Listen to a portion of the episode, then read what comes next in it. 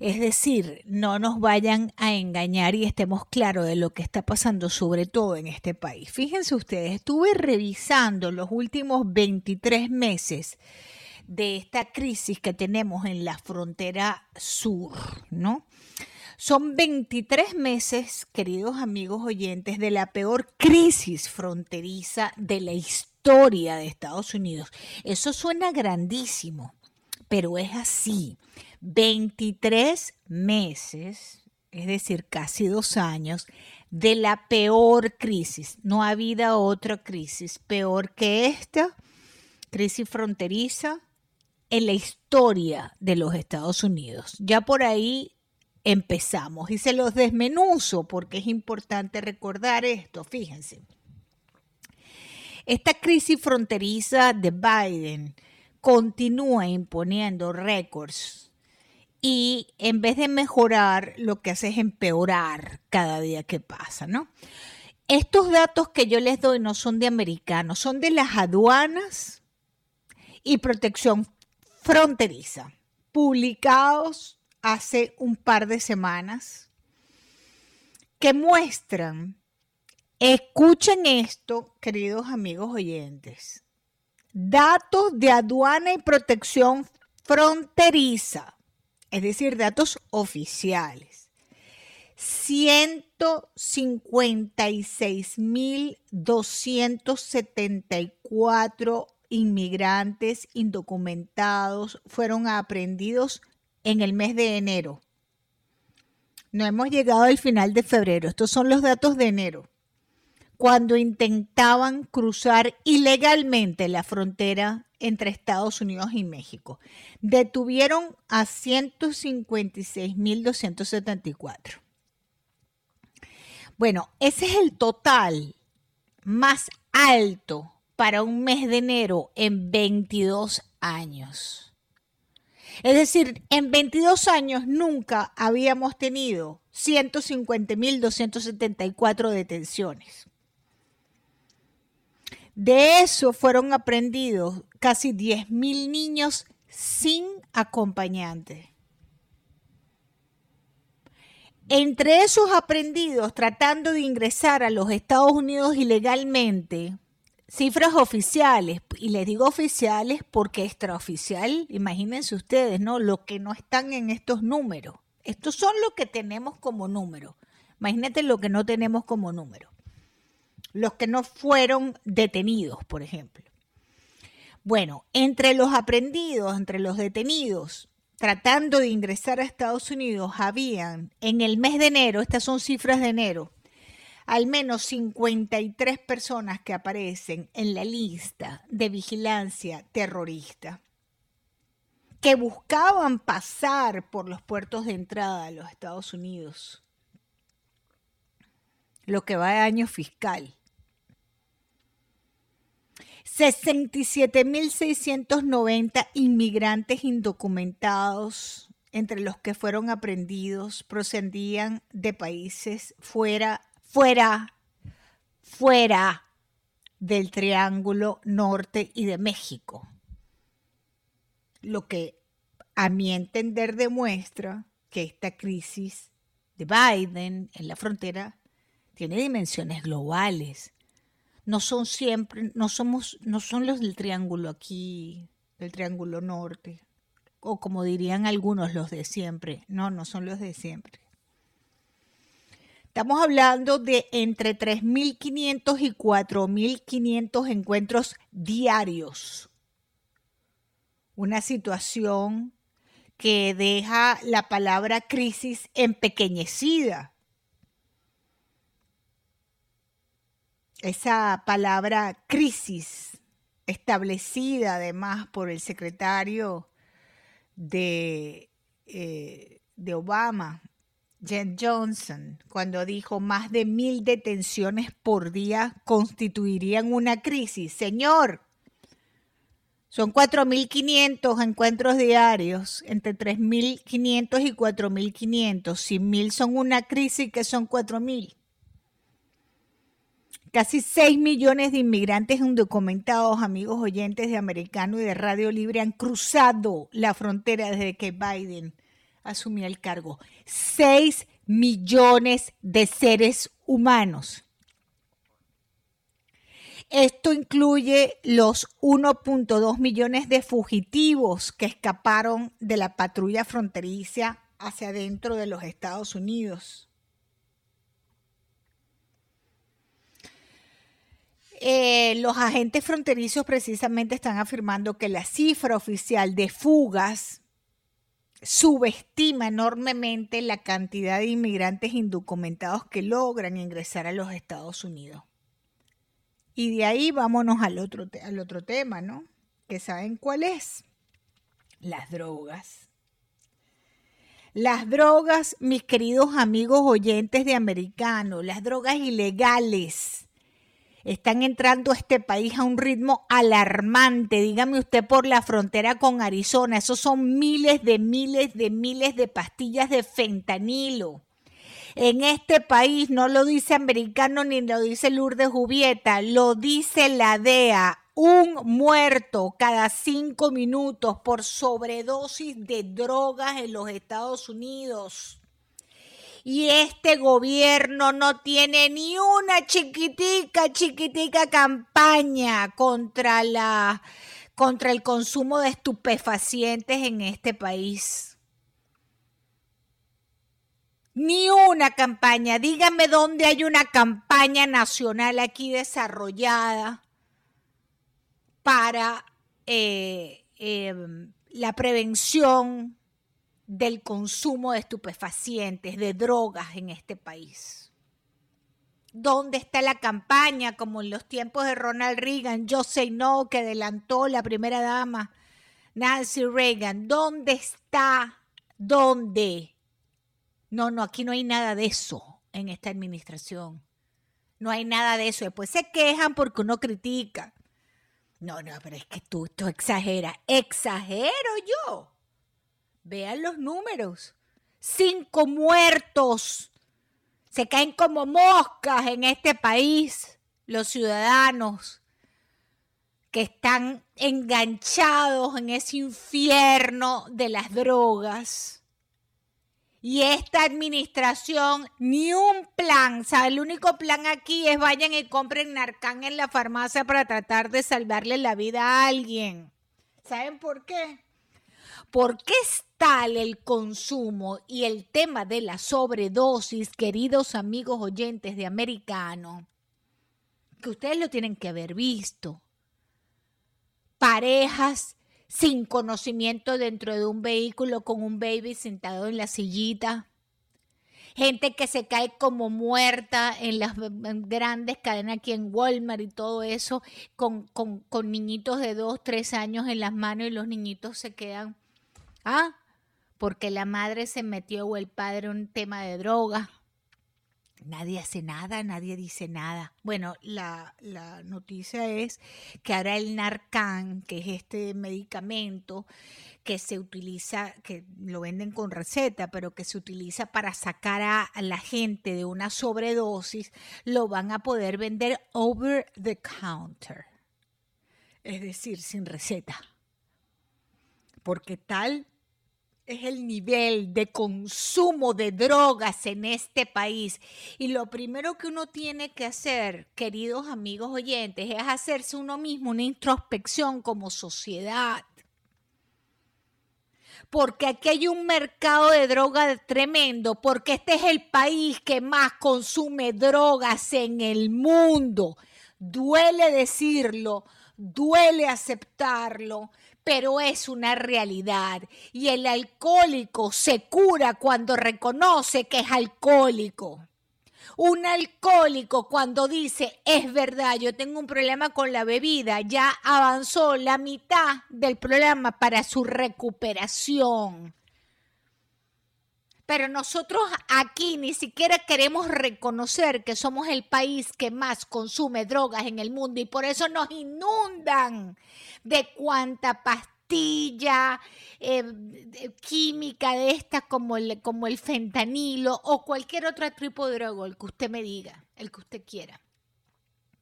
Y además las ponen de moda y además las, este, ¿cómo se dice? Eh, son cool, las hacen ver cool. No hay nada de cool en la droga, absolutamente nada de cool en la droga.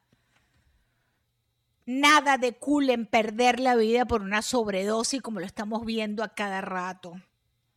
Una amiga mía acaba de perder a su hijastro con 21 con su, con su hijo de crianza, 22 años sobredosis, el muchacho llegó de California a la Florida, tomó una sobredosis, se quedó muerto en el baño de la casa por una sobredosis con heroína.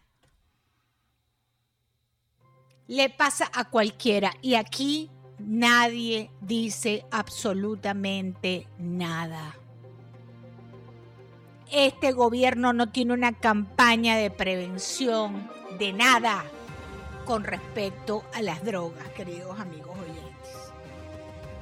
Gracias, queridos amigos oyentes, por conectar, estar conectados con Americano Midi Radio Libre 790 AM. En breve va a estar con nosotros Rocío Monasterios. Rocío es Em, la diputada y portavoz de la Asamblea de Madrid, presidente de Vox en la región de Madrid, hoy le están dando un homenaje muy importante, como ustedes saben, ella es hija de cubanos y está en el Museo de la Diáspora hasta ahora recibiendo un merecidísimo eh, título de embajador del exilio. Está junto a nuestro buen amigo, el eurodiputado Germán Tech. En breves vamos a estar hablando con, con ella. Pero ahora tengo a una personalidad muy querida también aquí en el sur de la Florida, el representante estatal eh, por el Distrito 119, Juan Fernández Barquín. Representante, qué bueno saludarles, Lourdes Jubieta, bienvenido americano.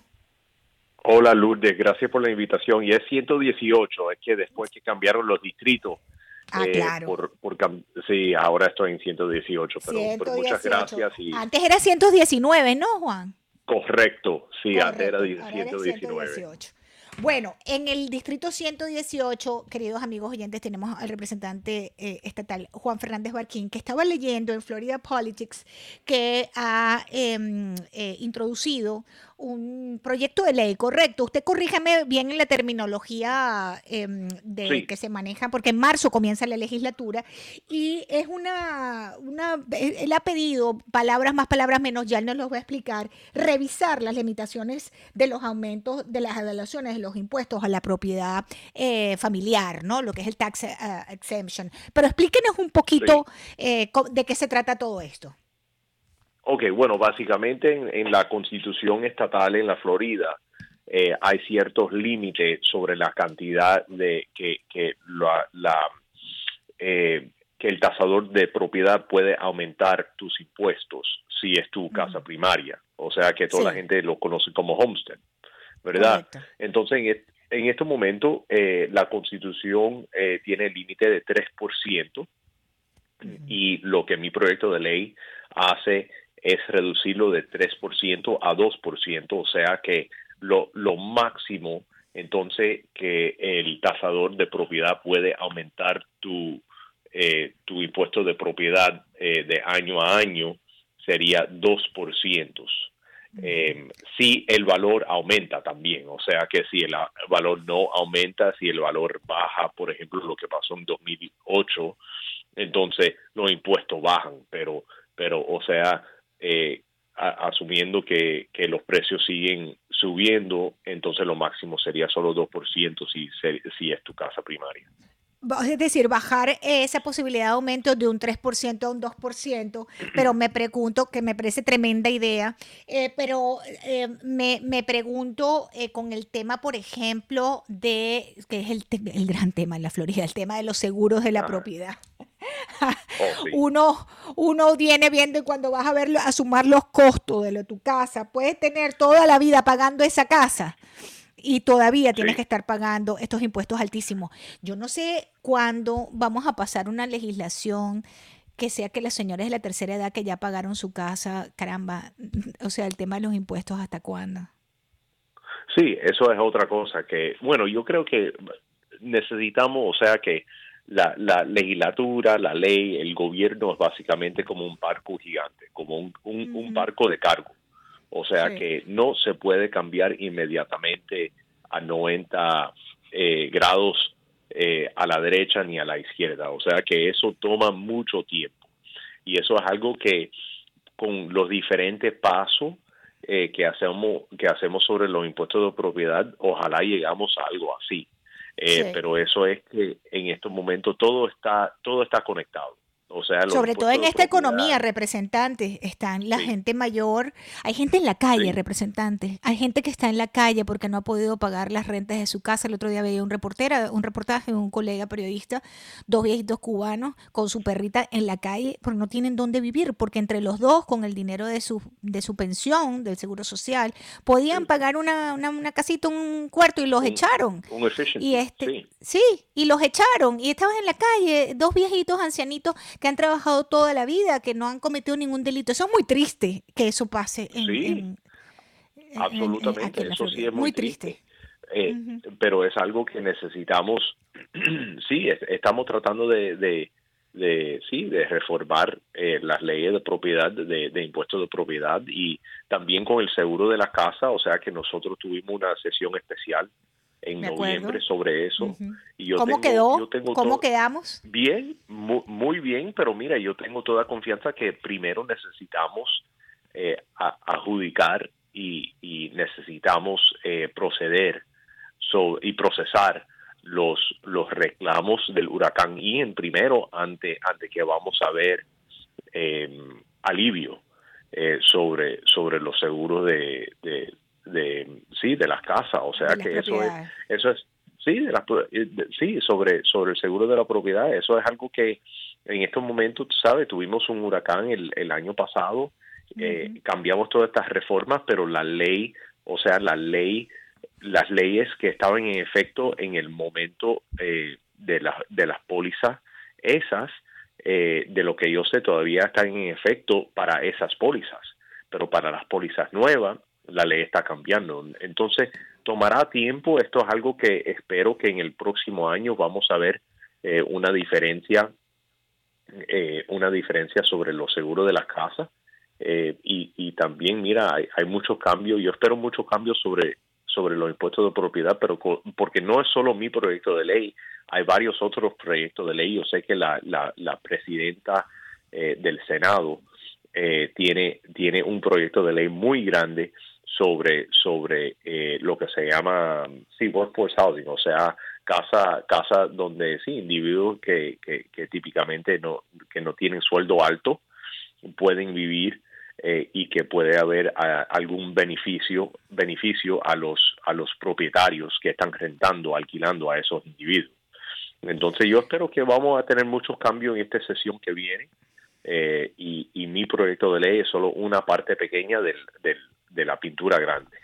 Claro, pero todo suma. Y entonces cuando te están haciendo el aumento de la, de la, de la, de la mm, impuestos de la propiedad, eh, que es algo de lo que nadie se puede escapar, por supuesto, ni queremos escaparnos, sino lo que queremos es que sean bien bajitos, pues este, bajarlo de 3 a 2% a cualquiera en esta economía le, le conviene, ¿no? Eh, eh, que, que, baje esa tasa. Sí. de cada año puede ser a un ahorro de, unos eh, 400, eh, 500 dólares. y a largo plazo, a largo plazo sería tremendo beneficio. Estamos hablando de miles de dólares. Y además, eh, estamos, ya estamos casi en marzo, estamos a tres meses de que comience otra vez la temporada de huracanes. Y luego volvemos otra vez con el tema de los seguros de las propiedades. Hay gente que tiene la casa, ya paga y no tiene seguro de, de mm, contra huracanes. Muchos de mis votantes. Porque claro, claro, y yo no los culpo, no los culpo, no los culpo. Sí, yo tampoco. O sea que porque con esos precios son individuos Sí, con los precios eso y con y si eres un individuo que tienes un sueldo fijo, que estás recibiendo su pensión o lo que sea o, la seguridad social y necesitas decidir entre el seguro de la casa o comer, es obvio, necesitas comer. O el seguro médico. Eh, sí, o seguro médico. Eh, que yo tengo un proyecto de ley sobre esos eh, de seguro médico que ayudará ¿Ah, a muchos a muchos sí compañías pequeñas y, y sí, y, no me, no me puede adelantar algo de ese proyecto. ¿Perdón? ¿No me puede adelantar algo de ese proyecto de los seguros médicos que usted tiene por allí? Básicamente, básicamente lo que hace es que para las asociaciones comerciales como el Greater Miami Chamber of Commerce, para, para eh, asociaciones de comercio, eh, que son grupos de, compañías, eh, esto le da el permiso a esas asociaciones si ellos quieren ofrecer, em, ay, disculpe, seguro de, de salud. De salud. A sus sí, a sus miembros lo pueden hacer si quieren hacerlo. Ah, y interesante. yo sé, sí, y he visto y muchísima gente me han dicho que ellos han ahorrado en este momento en el comercio de, en, la asociación de, compañías del Greater Miami Chamber of Commerce, que muchas compañías han ahorrado entre 20 a 30% eh, en participando en ese grupo eh, de esa asociación. Eh, entonces esto es algo que yo, yo estoy tratando de hacerlo más fácil y abrirlo más para que más asociaciones pueden, pueden eh, involucrarse en eso y ofrecer esos servicios. Bueno, pues representante estatal, le agradezco mucho su tiempo, que esté aquí con nosotros en el programa en americano. Él es Juan Fernández Barquín, amigos oyentes, Distrito 118 de 3% a 2% bajar la tasa impositiva sobre los seguros de la propiedad me parece excelente idea y esto lo van a llevar a el próximo encuentro de la legislatura estatal que comienza en marzo, ¿correcto? Correcto, sí, el 7 de marzo. 7 de marzo. Bueno, pues estaremos muy pendientes y aquí a la orden para cualquier información que podamos pues ah, diseminar para la audiencia de eh, la Florida. Muchísimas gracias, representante. Gracias. Gracias. Un gran abrazo para usted. Juan Fernández Barquín, amigos oyentes, esas ah, propuestas de ley que comenzamos ahora a conocer, que se van a presentar en este nuevo eh, sesión de la legislatura estatal en Tallahassee que comienza en marzo. Bueno, vamos a hacer una breve pausa. Al regreso va a estar con nosotros Rocío Monasterios. Rocío es diputada y portavoz de la Asamblea de Madrid y presidenta de Vox en la región de Madrid. Está con nosotros en Miami. Ya regresamos. Bien, queridos amigos oyentes, estamos estableciendo contacto con eh, la diputada mm, española, presidenta del Partido Español Vox en Madrid, eh, Rocío Monasterio. Como ustedes saben, los padres de Rocío Monasterio nacieron en Cuba, se exiliaron en España. Eh, está casada además con Iván, hemos tenido varias veces Iván en el programa, otro líder fundador del partido eh, Vox en España, Iván Espinosa de los Monteros.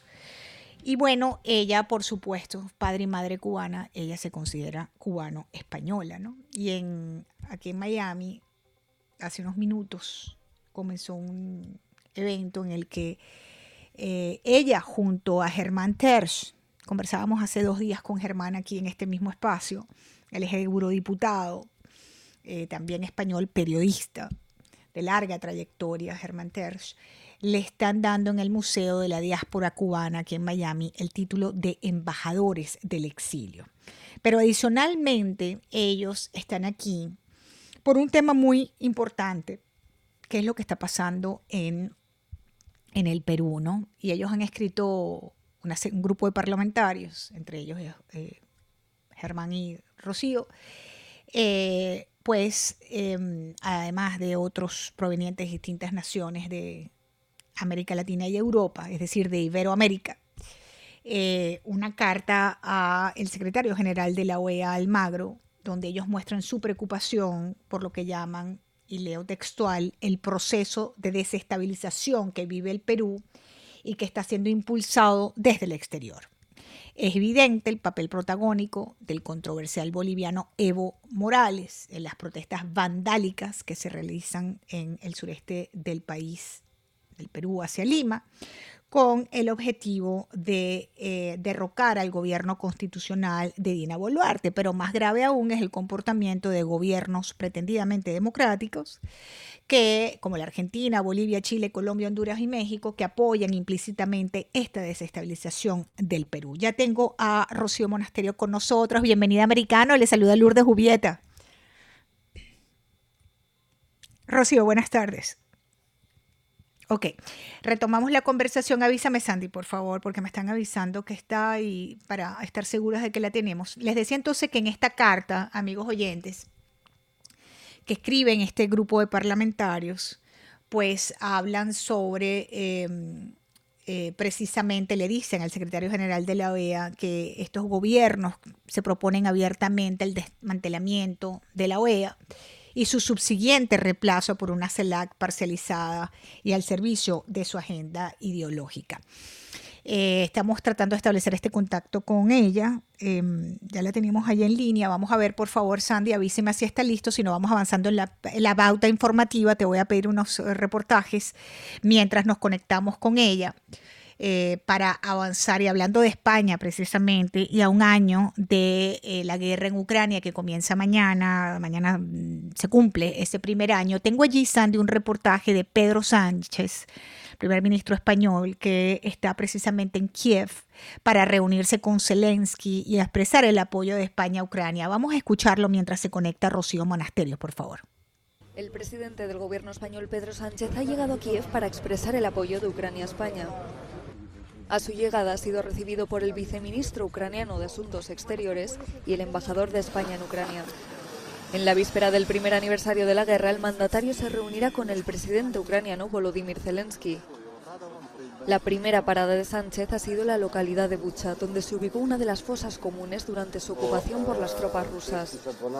La visita coincide con la confirmación de que España enviará seis tanques Leopard. Muy bien. Em, Pedro Sánchez entonces en Kiev, eso al tiempo, queridos amigos oyentes, que como les contaba, se conmemora mañana este primer año de la guerra en Ucrania. Y Vladimir Putin, amigos oyentes, eh, en medio de esta situación ha hecho una propuesta que en breve se las voy a comentar. Ahora vamos a retomar la conversación eh, con Rocío Monasterios. Ya la tengo en línea. Bienvenida, diputada. Le saluda Lourdes Jubieta. Bienvenida, americano. Bueno, bueno, muchas gracias Lourdes, encantada de estar con vosotros hoy. Igualmente, igualmente le comentaba a los oyentes que usted, eh, así como yo, es hija de exiliados cubanos, solo que sus padres se fueron a España y los míos se fueron a Venezuela, pero producto de la misma tragedia. Y que usted se siente entonces cubano-española y en este momento le están dando, pues allí en el Museo de la Diáspora, este título de embajadora del exilio. ¿Cómo se siente con esto? Bueno, yo emocionada porque esto es algo que llevo en el alma, ¿no? Y es una lucha que, siento de corazón y, la voy a hacer eh, siempre, ¿no? Y la he hecho siempre porque es algo que de verdad que, creo eh, que tenemos que tejer esa red gigante de, luchar por la defensa del pueblo cubano, por su libertad, por la democracia y porque por fin eh, todos aquellos que han hecho tanto daño al pueblo cubano salgan salgan y sean juzgados, ¿no? Y se haga justicia, ¿no? Nosotros pedimos mm. justicia. Yo, esto es un trabajo de muchos años y lo voy a seguir haciendo y dando voz desde España y en Europa para que por fin se hagan políticas coherentes respecto a Cuba y que no se titubee y que de verdad todo el mundo se posicione del lado de la libertad y de los derechos humanos. Sí. Esto cuando uno es hijo de exiliados cubanos, yo no sé, Rocío, si usted lo interpreta así, pero es como una misión de vida, ¿no? Uno, uno conoce en primera, primera persona lo que es el dolor del exilio cubano y lo que se han significado estos 63 años de tiranía. Y uno como hijo de exiliados, uno lo asume, lo asume como una misión de vida. Por lo menos en mi caso ha sido así, no sé, creo que la suya también. Creo que la suya mi también. igual, mi caso igual. Y lo estábamos hablando aquí con mucha gente. Y, y, así lo sentimos, no no no, no es algo que, que, tengas ni que pensar, te sale del alma, ¿no? Te sale del alma porque es lo que eres, es lo que eres, ¿no? Son tus raíces. Y bueno, yo recuerdo cuando era pequeña en casa nos decían, nos decían, la libertad, la libertad no se hereda, la libertad se defiende todos los días, todos los días y en todos los frentes y, esto es algo que llevas, eh, bueno, pues eso lo llevas eh, impreso, ¿no? Es como un tatuaje que llevas y que tienes que, que, todos los días ejercer, ¿no? Y desde España nosotros lo estamos haciendo y, desde aquí en Miami me encanta estar con toda la colonia cubana y con la venezolana también, nicaragüense, con todos los que los que sienten esa opresión y esa represión, ¿no? Y, al final nos juntamos y, es como si nos nos hubiéramos criado juntos todos porque estamos, tenemos ese sello, ese sello grabado a fuego en el alma de, de, luchar por la libertad del pueblo de los que ahora no pueden hablar, porque el que está en Cuba no puede hablar. Y nosotros tenemos la obligación de ponerle voz, de ponerle voz, de decir con claridad lo que está pasando, de denunciar y de conseguir avanzar en ese camino que yo creo que cada día está más próximo para que el pueblo cubano consiga su libertad, ¿verdad? Correcto. Y, parte también, estaba leyendo que parte de lo que ha sido y lo que vienen a manifestar también a Miami junto a un gran amigo como es Germán Tesh, conversábamos con él aquí mismo en el programa hace un par de días, periodista, colega además, sobre lo que está pasando en el Perú. Estaba leyéndole a los oyentes esa carta que han enviado eh, al secretario general de la OEA a propósito de, de, bueno, de lo que es una, una situación evidente, ¿no? Cómo hay gobiernos en América Latina involucrándose directamente en una situación eh, que se está desarrollando en un país como Perú, ¿no? Lo estamos viendo entre nuestros ojos, una, una situación que, que no hay que explicarla mucho, ¿no? De lo que está ocurriendo allí. Sí, yo creo que es evidente ese terrorismo para conseguir entrar con el que es, es la base de las injerencias de otros países que lo que están es hay el, grupo del Foro de San Pablo, del grupo de, Puebla, que quieren dominar toda Latinoamérica y quieren también entrar en España. No les vamos a dejar.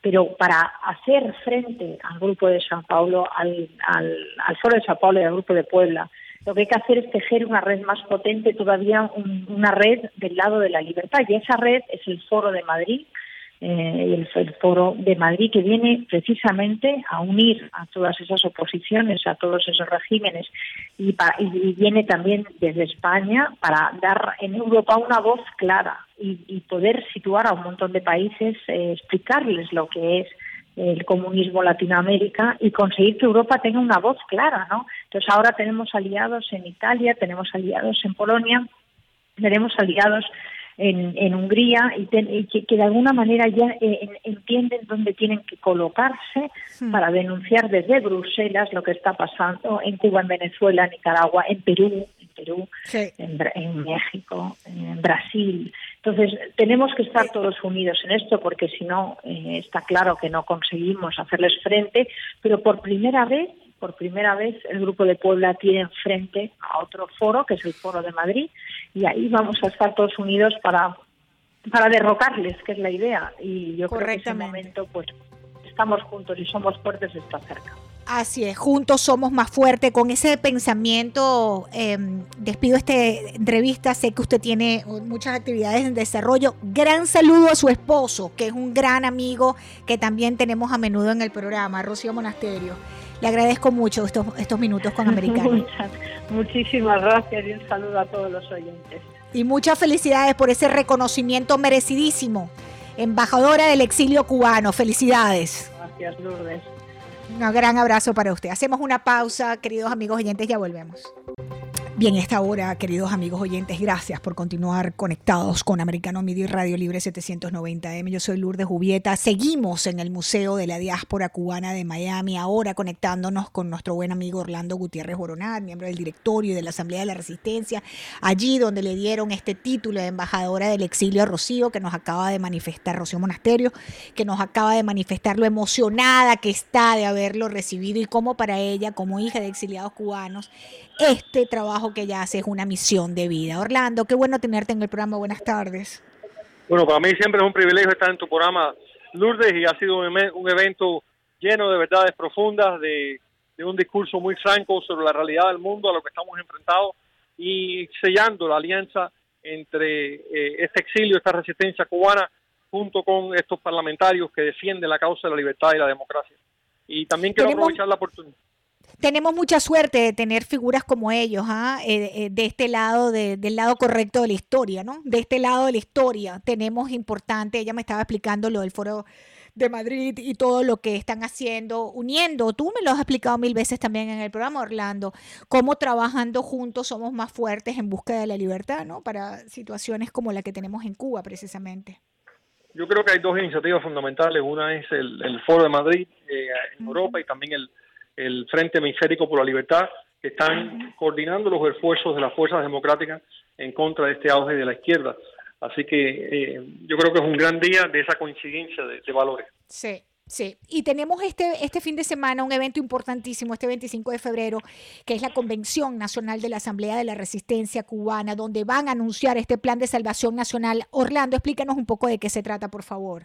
Bueno, lo que quiero decir es que eh, efectivamente este sábado vamos a tener eh, la, Convención Nacional de la Asamblea de Resistencia Cubana, donde vamos a dar a conocer un, un, plan de transición, de devolución de la soberanía al pueblo de Cuba en los primeros dos años después de la, de la caída de la dictadura, cómo reorganizar las instituciones democráticas en Cuba para poder dar el paso a, la, a las elecciones libres multipartidistas para el Congreso, para la presidencia, cómo comenzar inmediatamente la reconstrucción económica del país, cómo comenzar inmediatamente la reconstrucción moral y de la, y de la familia cubana. Y es un plan que han participado eh, una gran cantidad de cubanos en comisiones de trabajo durante todo un año. Y es un plan que tiene que ver con, esos dos primeros años claves en el cual se va reorganizando el país para tomar las decisiones colectivamente de manera libre. El evento va a ser de 9 a 12 del día en el Museo Americano de la Diáspora Cubana, 1200 Coral Way. Van a haber grandes oradores participando, Rocío Monasterio, Germán Terz, eh, René Wolio, Amaury Gutiérrez, el cantautor, también va a presentarse, el comisionado Juan Carlos Bermúdez. Va a ser, va a ser un gran evento eh, y le estamos pidiendo a todos ustedes que, a todo el público que participe yendo al Museo Americano de la Diáspora Cubana a las 9 de la mañana eh, el, el, sábado, 1200 Coraway. Bueno, pues eh, hoy me perdí este evento porque coincidió con el programa, pero el sábado con mucho gusto me, voy a dar el gusto de participar y de verlos, Orlando. Así que bueno, gracias por la invitación. Nos, tu presencia. Gracias, Orlando. Gracias por la invitación y gracias por todo lo que hacen. Yo creo que hoy es un lindo día para el futuro de la libertad de Cuba y me alegra mucho en el corazón, te voy a decir algo, ver a los hijos de los cubanos exiliados comprometidos con la causa de la libertad de Cuba. Eso me hace de un feliz porque muchos de la gente aquí dicen, no, se olvidaron, nadie se acuerda, ¿a quién le importa? Esos son unos viejitos. Nada que ver. El compromiso trasciende a las generaciones, Orlando, por lo que estoy viendo. Eh, bueno, hoy Germán habló de ese compromiso inquebrantable del exilio cubano con su pueblo y creo que, dijo palabras certeras. La nación cubana sigue viva por ese afán de seguir juntos y seguir unidos buscando la libertad dentro y fuera de Cuba. Gracias Lourdes y será un honor para nosotros tenerte a ti el sábado a las 9 de la mañana en el Museo Americano de la Diáspora Cubana. Gracias Orlando, gracias. Que tengas una feliz tarde. Gracias. Bien, Orlando Gutiérrez Boronat, ya saben, amigos oyentes, la Convención Nacional de la Asamblea de la Resistencia Cubana va a estar anunciando ese plan de salvación nacional y allí va a estar Rocío Monasterio y va a estar Germán Terz también.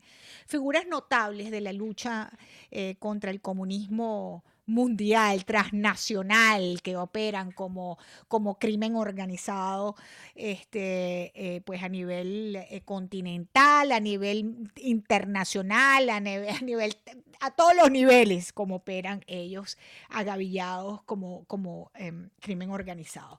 No sé cuánto tiempo me queda, a ver si puedo eh, colocarle, ah, me quedan cinco minutos, no, eso, es una eternidad, Sandy Marchetti. Y es que le quiero contar, mis queridos amigos oyentes, eh, que eh, lo que les estaba hablando sobre Ucrania, ¿cuál ha sido, mañana se cumple este primer año de la guerra en Ucrania, cuál fue la respuesta de Putin al anuncio que ha hecho eh, Naciones Unidas de tratar de conseguir un alto al fuego, un cese de hostilidades, ¿no? la ONU está tratando de lograr una resolución para exigir ese cese de hostilidades, a ver si sirven para algo y logran detener este baño de sangre, ¿no? Pero bueno, Putin tuvo una respuesta, es un reportaje que tengo por allí, eh, este, mm, Sandy, que habla sobre cómo Putin promete poner en marcha este año los misiles intercontinentales Armad. Vamos a escucharlo. Aumentar la producción industrial militar. Eso prometió el jueves el presidente de Rusia, Vladimir Putin, en un video con motivo del Día de los Defensores de la Patria y en vísperas del primer aniversario de su ofensiva contra Ucrania. Un ejército y una marina modernos y eficientes son el garante de la seguridad y la soberanía del país, el garante de su desarrollo estable y de su futuro. Por eso, como antes, prestaremos atención prioritaria al fortalecimiento de nuestras capacidades de defensa. El mandatario anunció la puesta en servicio este año de su último modelo de misiles balísticos intercontinentales, el Sarmat. Este sistema forma parte de una serie de misiles presentados en 2018 como invencibles por parte del presidente ruso, pero que según fuentes estadounidenses habría experimentado fallos. Prestaremos mayor atención al fortalecimiento de la tríada nuclear. Este año los primeros lanzadores del sistema de misiles Sarmat con un nuevo misil pesado entrarán en servicio de combate. Continuaremos la producción regular de los sistemas hipersónicos lanzados desde el aire Kinjal y comenzaremos las entregas masivas de misiles hipersónicos lanzados desde el mar Zircon. El ejército ruso está intentando volver a la ofensiva en el Donbass, en el este de Ucrania, tras una serie de reveses militares.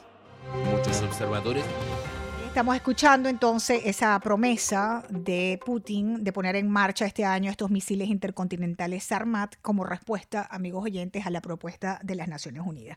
Entiendo que tenemos unos oyentes en línea, 786-590-1623 y 786-590-1624. Buenas tardes, ¿con quién hablo?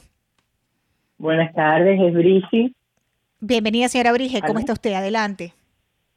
Bien. Ay, pero cuando yo estaba, cuando yo estaba oyendo, pues estaban hablando acerca del salario mínimo. Y ahora ¿Del salario mínimo? Ya cambiaron. Sí. Eh, sí, sí. Igual gracias por su llamada, muy agradecida. Muy bien, continuamos, queridos amigos oyentes en Americano Media y Radio Libre, 786-590-1623 y 786-590-1624. Bien, me quedan un par de minutos antes de irme al aire, amigos oyentes, y comentarles que tenemos algo importante a esta hora sucediendo en la Unión Americana y es lo siguiente. Recuerden que hay cortes masivos de electricidad, mucha nieve, vuelos cancelados porque hay dos grandes tormentas invernales que han puesto bajo alerta a millones de personas en los Estados Unidos. Hay una situación que se está viviendo eh, de tormenta invernal. Eh, que ya viene atravesando el país de costa a costa. Hay una nueva en California que va a dejar intensas nevadas y heladas, así como temperaturas muy, muy bajas en gran parte del país, según ha informado el Servicio Meteorológico Nacional. Son más de 65 millones de personas en 29 estados que se encuentran bajo alerta por temporal. Por un lado, la masiva tormenta que ha atravesado este país esta semana de costa a costa va a seguir provocando intensas nevadas, grandes lagos, atención Chicago, atención amigos Wyoming, todos en la Unión Americana, parte norte, este del país, bajo esta intensa helada y nevada, así que mucha atención. Bien, se me acaba el tiempo, les agradezco enormemente que tengan todos una feliz tarde, continúen conectados con Radio Libre 790 y Americano Media.